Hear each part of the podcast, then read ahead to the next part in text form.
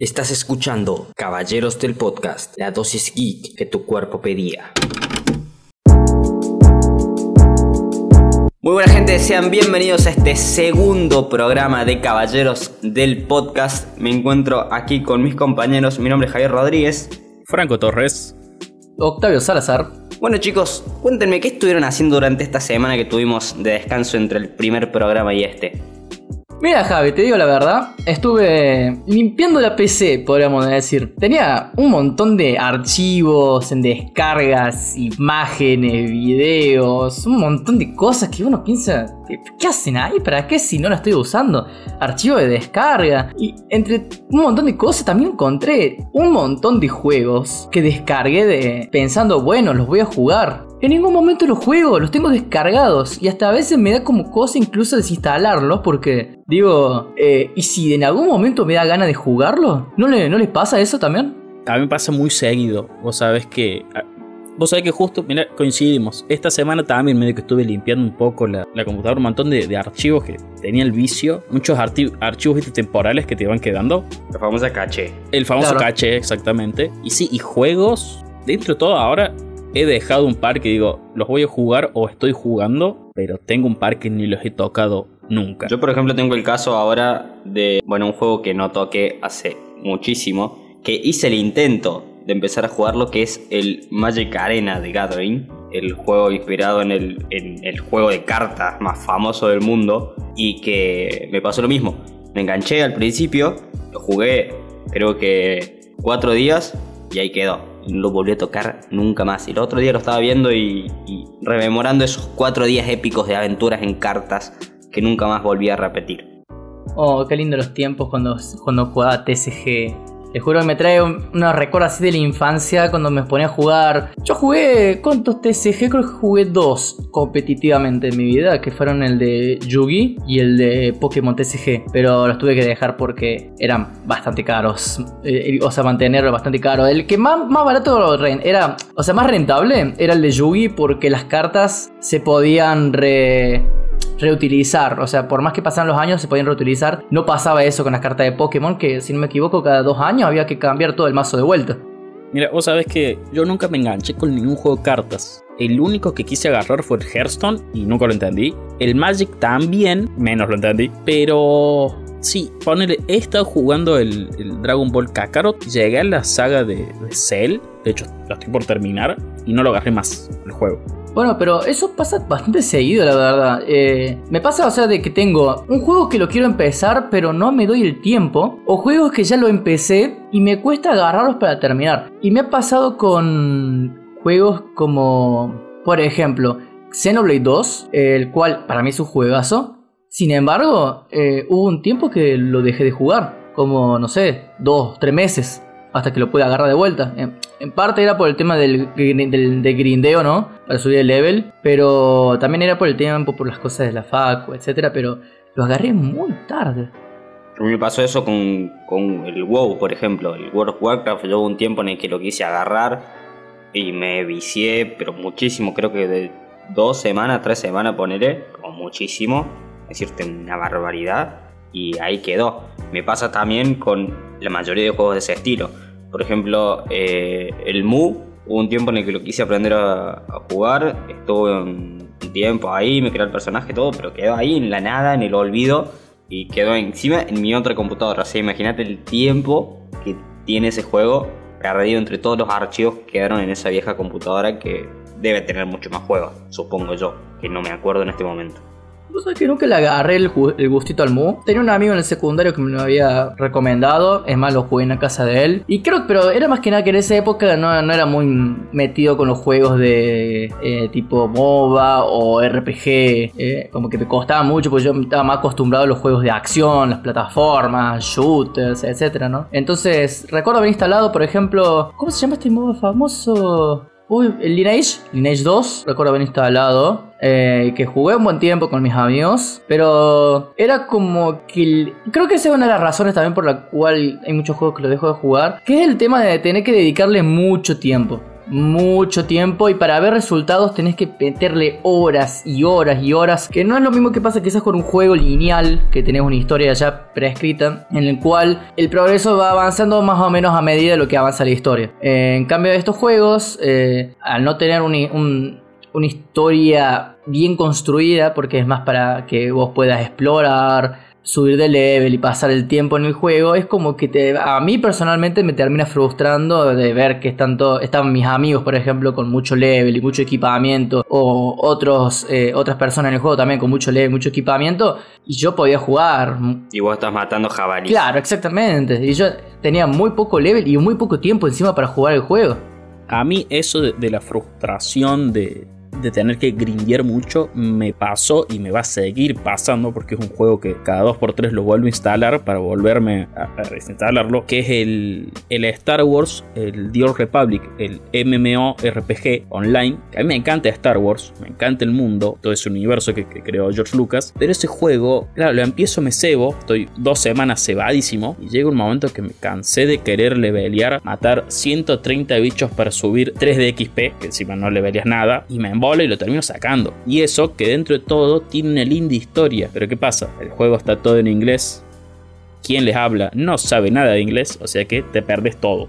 Bueno, pero es una dificultad más personal, diría yo. Sí, pero está bien tal la frustración esa que vos decís de, ese grindeo y ese que le tenés que meter horas para después poder encontrar el disfrute del juego, ¿no? Claro. Claro, sí. Aparte, eh, creo que pasa también mucho con. No solo con juegos así, tipo el Old Republic, tipo Warcraft, tipo Mu.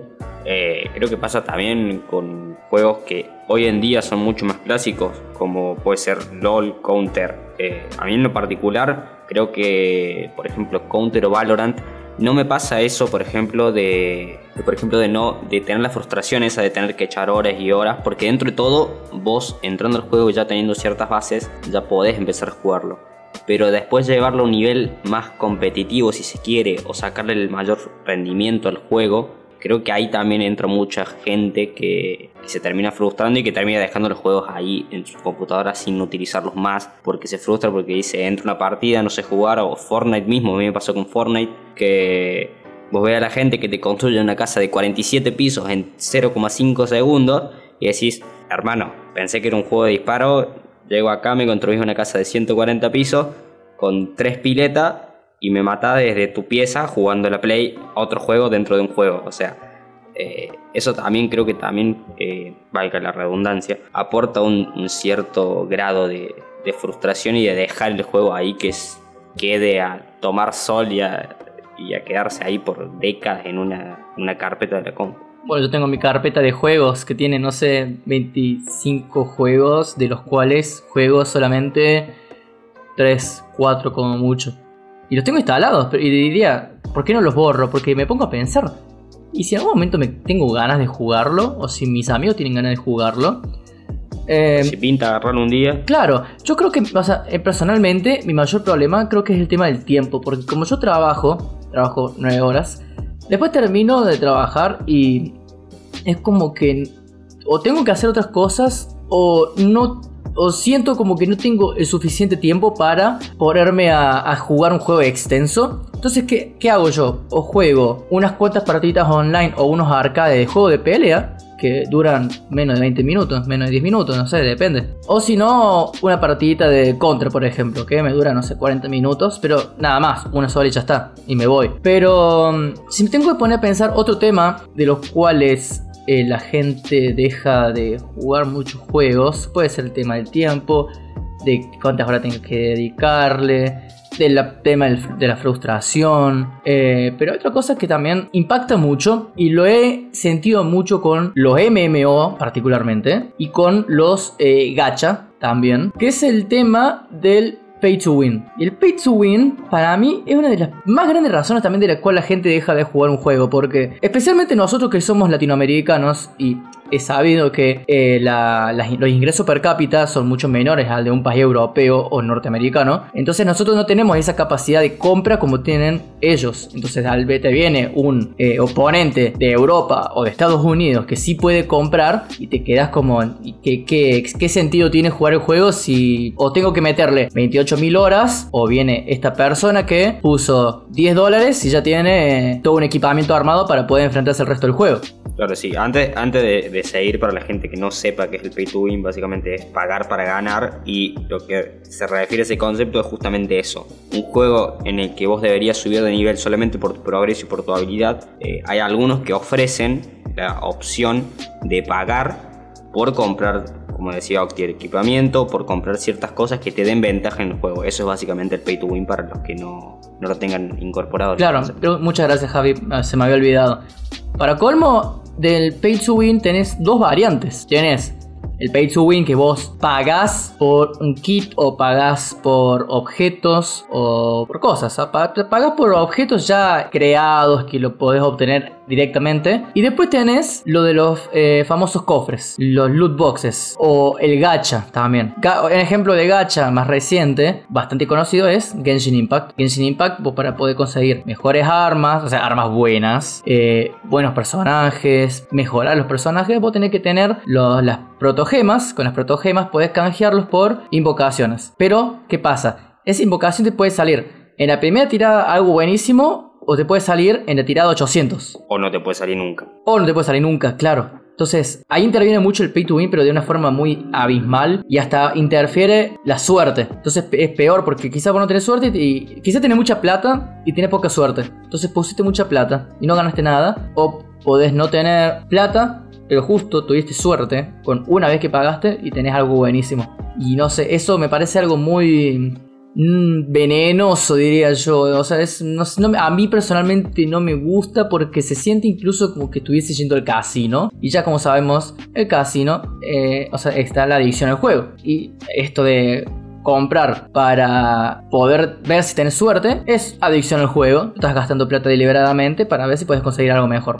Bueno, el tema de las loot boxes, hubo un, una linda polémica cuando sale, vuelvo a Star Wars, el Battlefront 2. No sé si se acuerdan la polémica que sale. Sí, sí, sí. Que era un juego, eh, el Battlefront 2 es un juego al estilo, es un shooter como el, esto lo digo para la gente que no sabe, como un Call of Duty o un Battlefield en el mundo de Star Wars. Y en este juego podéis usar a los clones, o sea, los soldados o a los personajes emblemáticos de, de las películas. Pero para mejorar a esos personajes o tener otras armas, tenías que ir a estas loot boxes y tenías que poner demasiado dinero y era azar, que de hecho no me acuerdo ahora en qué país se prohibió esto, porque era catalogado como eh, un juego de azar y estaba prohibido. Y se hizo una hermosa polémica. Sí, creo que fue un país de Europa, no, no recuerdo. Sí, no me acuerdo si era Suiza o Suecia, eh, creo que era por allá.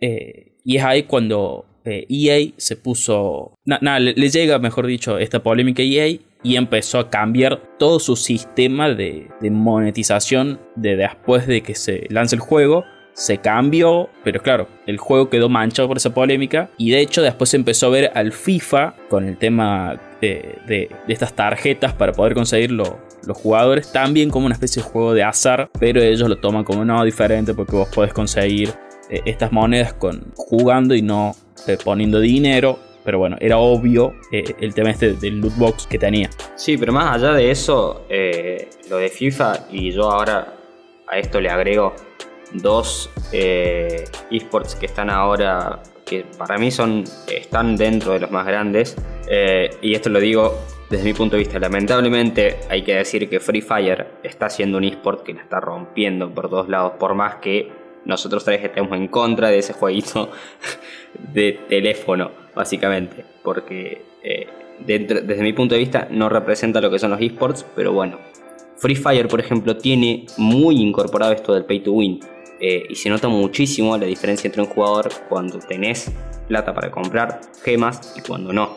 Otro ejemplo, y este creo que es eh, no tan claro si se quiere, pero también influye, es el tema de Hearthstone, que es otro juego que también es a nivel competitivo es muy fuerte es uno de los grandes dentro de, BlizzCon, por ejemplo, que es una de, las, eh, una de las convenciones de videojuegos más importantes del mundo, de la empresa Blizzard, obviamente. pasa esto con Hearthstone. Hearthstone vos tenés un sistema de sobres para obtener las cartas eh, con las cuales vas a jugar. El problema es que esos sobres, eh, no sé cómo estará hoy en día el juego, la verdad porque hace mucho que no, no entro, pero eh, por lo que sé, hay muchas veces que cuesta muchísimo conseguir las cartas para armarte los mazos meta, los mazos que son competitivos con los que podés vos jugar y ascender de nivel y, bueno, y llegarlo a, a, un punto mucho más competitivo.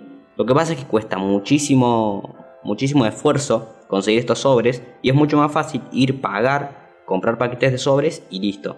Y eso es lo que mucha gente se quejó y por eso también es que eh, en su momento, cuando salió Legends of Runeterra, que es el videojuego que le salió a competir a Hearthstone en tema de cartas de Riot Games, tuvo muchísimo más impacto por el tema de que eh, Legends of Runeterra no tenía tan eh, abuso perdón por la palabra, pero es un abuso lo que pasaba en Hearthstone.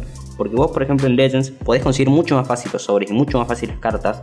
Y por eso es que mucha gente se fue de Hearthstone eh, a Legends y ahí es donde Hearthstone eh, perdió muchísima popularidad. Como para nombrar dos eh, juegos que están muy marcados por el pay to win. Miren, lo que yo voy a decir es algo quizás que puede sonar medio raro, pero yo no estoy en contra de los loot boxes. Yo no estoy en contra de los loot boxes. Yo estoy en contra. Es que depende de qué loot box. Claro, yo estoy en contra de los loot boxes que, te, que son pay to win. ¿Por qué? Porque tenés loot boxes, como por ejemplo los de Counter-Strike, que los de Counter-Strike son literalmente skins.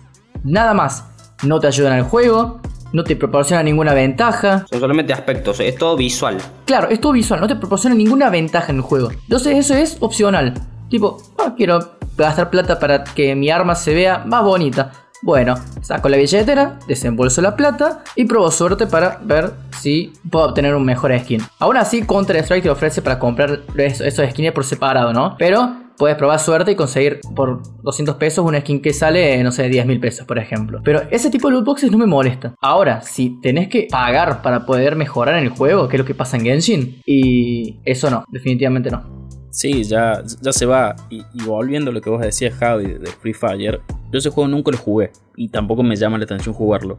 Sé que hay mucha gente que, le gusta y, que, lo apasiona. Pero el Mario mi vieja, él lo jugaba y lo dejó de jugar por la frustración que tenía. Decir, él lo jugó mucho tiempo, obtuvo una cierta habilidad en el juego. Pero ¿qué pasa? Dice, lo dejé jugar porque me caía después un pibe que, tenía la tarjeta puso toda la plata en la gemita y se compró todas las armas. Claro, el guaso ya caía con un arma y se, por eso lo dejé de jugar. Y yendo a lo que vos decías, Octavio, de, la lootbox, que me parece perfecto lo que decís, que está la lootbox, que te da la cuestión estética y después está la lootbox, prácticamente la necesitas o la implementas para poder mejorar, entre comillas, el juego, o sea, para tener esta ventaja. En definitiva, lootbox malo. Lootbox, no, pero, ahí está, en, perdón, hasta, yo me contradecí recién. Lootbox pay to win malo, lootbox Pay to win malo. Gracias por escuchar el capítulo de hoy. Si quieres enterarte de todas las novedades del mundo geek, puedes seguirnos en nuestro Instagram, arroba caballeros de Mesa Ratona. En nuestro Facebook nos encontrás como Caballeros de la Mesa Ratona y nuestra cuenta de Spotify, Caballeros del Podcast. Nos vemos la próxima semana.